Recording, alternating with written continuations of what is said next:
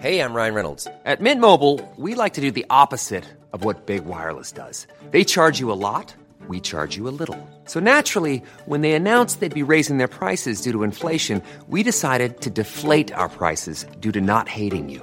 That's right. We're cutting the price of Mint Unlimited from $30 a month to just $15 a month. Give it a try at mintmobile.com slash switch. $45 upfront for three months plus taxes and fees. Promo rate for new customers for limited time. Unlimited more than 40 gigabytes per month. Slows. Full terms at mintmobile.com.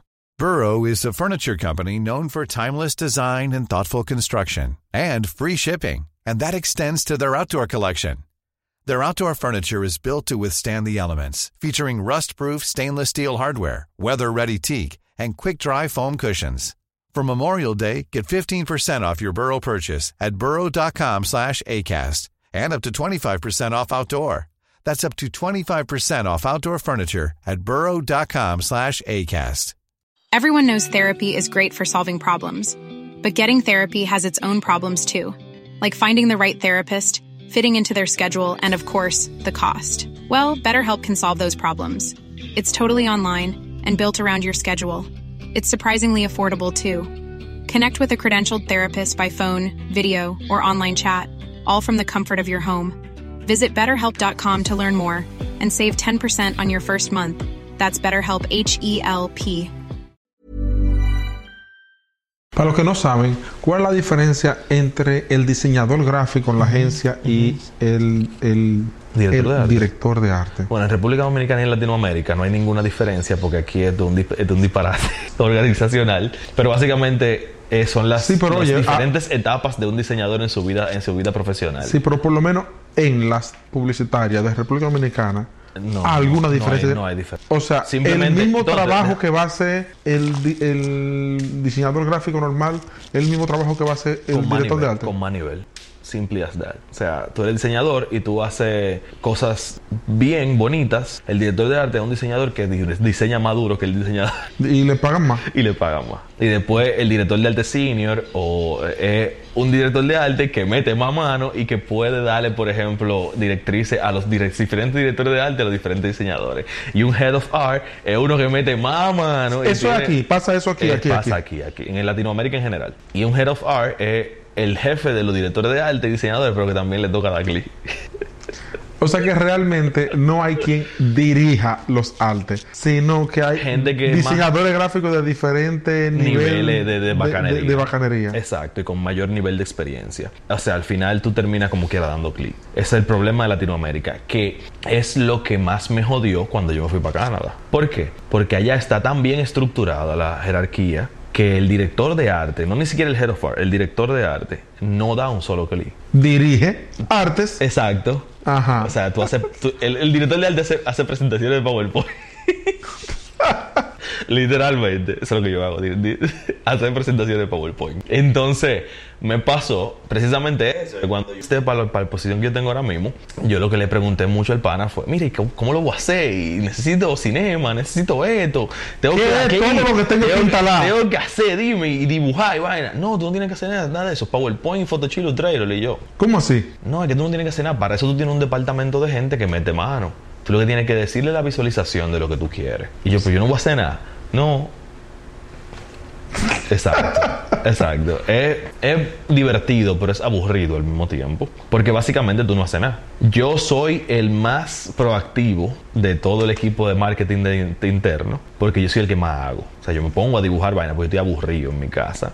Yo me pongo a dibujar las poses, yo me pongo a dibujar los artes, yo me pongo a hacerle los artes a los tigres y toda la vaina. Porque me aburre nada más tener que buscar referencia en, en- en Pinterest y comenzar a meterle en un PowerPoint. Yo diseño mis diapositivas porque estoy aburrido. o sea, Que es totalmente innecesario. que es Pues, totalmente Pudiera innecesario.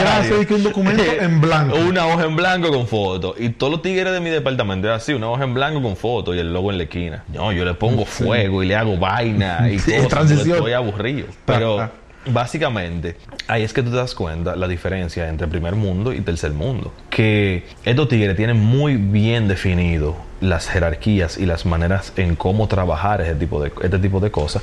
Y eso hace que to- precisamente la cosa trabaje como un engranaje que de verdad funciona. Mm, Antes de que usted vaya lejos para Canadá, vamos a quedarnos un ching aquí. Tú sabes que una de las cosas que comienza a pasar con los diseñadores gráficos es que el diseñador gráfico, o el artista digital en este caso, que es lo que nos ocupa, está en un punto raro del arte. Es decir, un artista digital como tú, no eres, tú no eres un pintor que trabaja pintura haciendo exposiciones de galería de cuadros para No, vender sí, cuadros, ¿ya entiendes? No es un artista Tú no eres un escultor, No es artista plástico. no un artista plástico. Exacto. Es decir, que todo lo que nosotros hacemos como artistas digitales está al servicio de un encargo. Exacto. Y ese encargo está al servicio de una comunicación. O sea, nosotros queremos comunicar algo que nos mandaron a comunicar Exacto. a un target específico, a una audiencia específica. Es decir, que todo ese fuego que uno tiene dentro de que quiere crear algo, pues tiene que, tú sabes, domesticarse porque tú estás al servicio No necesariamente. de la comunicación. No necesariamente. Es decir, si se ve chulo y no comunica, no es tan bueno que si comunica y se ve menos chulo, porque en este caso eh, nosotros hacemos piezas para que vendan cosas, para que comuniquen cosas, para que parezcan lo que sea. Lo cual hace que cuando tú trabajas para marcas importantes, que es lo que pasa cuando uno comienza a trabajar en agencia, eh, aunque ese producto ya tenga una línea o lo que sea, tú dices, coño, esa valla la hice yo, o ese producto que está en, en el anaquel lo, lo hice yo, sigue habiendo el, el, el ego del artista. Detrás, al- a- o sea, está al servicio de algo, pero el ego del artista sigue estando ahí. Es que tú, ahí- tú le pusiste un algo de ti a eso. Ahí está la diferencia entre una persona que yo podría considerar con buena experiencia y buen nivel a una persona que simplemente trabaja para él mismo o todavía le falta mucha experiencia en el área en general. Porque tú me dices que tú trabajas al servicio de la comunicación y tú estás atado a unas guidelines que tiene una marca X y tú no puedes salirte de ahí. No necesariamente la marca. O sea, por ejemplo, si un El producto, si un producto es para un target, Claro. debe de parecer de ese target. Claro. Si un producto de una línea premium, debe de parecer premium. Pero ahí es que, como es te digo, decir, tú no estás pintando un lienzo en blanco como un cuadro que te dio la gana de pintarlo como tú quieras. Todo eso, toda la chulería que se pongan ahí, están al servicio de sumarle Exacto. a que ese target le guste más, Le funcione. a que ese nivel de producto, si es de premium, esto parezca lo que tiene que parecer. Si usted tiene tres líneas y hay una que es básica, una premium y una que sí o qué, la básica tiene que parecer básica. Si tú le pones todos los power, no va a parecer básica, ¿ya entiendes? Pero independientemente de todo, tú puedes dedicar el tiempo, el esfuerzo y el nivel, independientemente de que sea básica. O sea, tú me puedes decir que algo tiene que ser súper simple, pero independientemente de que sea súper simple, puede estar en la línea donde tú te esmeres lo suficiente para que lo simple parezca complejo para ti y esté bien trabajado, pero no necesariamente sea complejo. O sea, hay muchas cosas que tú puedes hacer precisamente para hacer que las vainas sean lo más ápera posible dentro, o no lo más ápero posible, que sea lo más portafolio para ti posible, porque eso quizás es la manera en cómo tú puedes hablar a la hora de tú expresarte como diseñador o como persona que tiene que ver con el área de la comunicación en general. Y Lo eso que no, choca en general. Cuando tú, por ejemplo, quieres plantear algo duro, que tú como artista sabes que es duro, pero el cliente no sabe de eso, pero es quien tiene la última palabra y es quien te va a decir, no le ponga eso, o quítale, o pon, que eso pasa muchísimo, Claro. porque nosotros trabajamos al servicio de Claro, personas que no tienen el nivel visual, Sí, no tienen el criterio el- suficiente. no tienen el criterio suficiente para lo que ellos mismos están pidiendo. Y ellos mismos podrían pedirte cambios, poderte hacerte sugerencias que hagan que eso sea un tollo o que por lo menos baje del nivel que tú consideraste, eso no va a quedar a nivel portafolio. Claro que tú sí. estás trabajando al servicio Porque de... para eso tú precisamente tienes las dos piezas. a tú crear una pieza para ti. No necesariamente, porque si tú, por ejemplo, hiciste la primera y te quedó lo más ápera posible, pero luego en la presentación lo que te dicen es que muchas de esas cosas o varias de esas cosas tienen que cambiar o ser como tú dices, con peor, cambiar cri- peor, con o el sea. poco criterio posible. Sí, o sea, o pon eso grande. Exacto. Porque tiene que ir grande. Y ya y grande se va a ver exacto, horrible. Pues simplemente lo que sale es lo que a ti te da tu gana, pero lo que yo pongo en el portafolio es lo que a mí me da mi gana, que yo considero que está bien.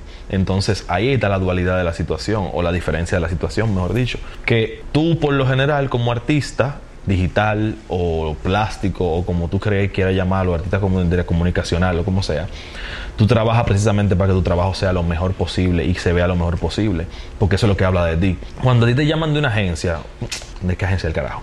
Cuando te llaman de un trabajo en general, cuando te van a buscar con un freelance, cuando te van a hacer lo que sea que tenga que ver con tu trabajo, no te dicen, tú estudiaste en Harvard, tú estudiaste en Manchester, en Rochester, en El Diablo y su hermana, y tú tienes todos los degrees de la bolita del mundo en, digital. No, tú eres certificado en Photoshop, nada de esa vaina. Déjame ver tu portafolio. Y tu portafolio es un disparate. Si tu portafolio lo que tú tienes saco de post de Instagram mal recortado y puesto feo nadie te va a dar trabajo. Pero si tú eres un tigre que tiene muchas vainas muy áperas, al final todo el mundo te va a estar buscando. Y todas esas vainas muy áperas no necesariamente son las cosas que terminan saliendo. Porque como tú dices, hay mucha gente que está en posiciones que no tienen ni el mínimo de criterio y al final son lo que terminan decidiendo qué son las cosas que van a salir o no. Pero eso pasa mucho, nuevamente, y perdón por decirlo así, porque al final van a decir, tú no eres un maldito hater de Latinoamérica, yo soy un hater de Latinoamérica, eso nada más pasa en Latinoamérica. No podríamos decir que con alguno, menos de 5, 6, 7 meses, es un lambonismo tuyo ser hater de Latinoamérica. No, o sea, lo que pasa es que yo ahora siempre- porque no, que está que en Canadá, o ha sido hater de la vida entera. Porque las condiciones generales de Latinoamérica. ¿Cómo podías tú, ¿Cómo podías tú comparar que eran diferentes en otro lugar? Porque tenía gente fuera. Y veía toda la manera y la estructura en cómo se manejaba. Y trabajaba con gente de fuera. Y decía, coño, pero Dios mío. aquí. ¿Qué es Exacto, exacto. Yo por no mencionar República Dominicana en sí. Por eso menciono Latinoamérica. Para no decidir. Pa- pa- pa que no- pa que. Para que no sea más hater todavía. Porque es que, de verdad, es absurdo. Es absurdo. O sea. Dame, es- dame, dame, dame, dame cinco diferencias principales. no, yo, te- has visto. yo- yo- antes de darte las cinco diferencias, yo te lo voy a poner desde el punto de vista de la política. El ministro de Educación o el ministro de Obra Pública no, tiene, no sabe ni un carajo de lo que tiene que ver con, con- con ingeniería o con vainas que tengan que ver con obra pública en general. El tigre cuando viene a ver contable. O sea, cuando aquí deciden poner una persona en un cargo muy importante, esa persona ni siquiera tiene el, más mínimo y la más mínima idea de qué carajo está haciendo en ese sitio.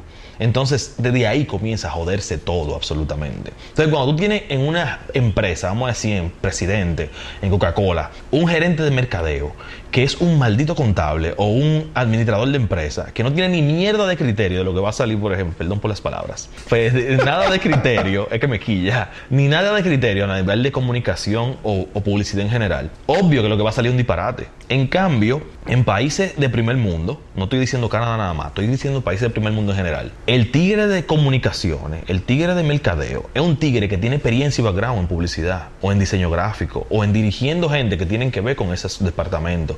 Y cuando tú le saltas con algo... Pero lo que estoy hablando es que el desorden de Latinoamérica es que la gestión de talento es desorganizada. Eso es.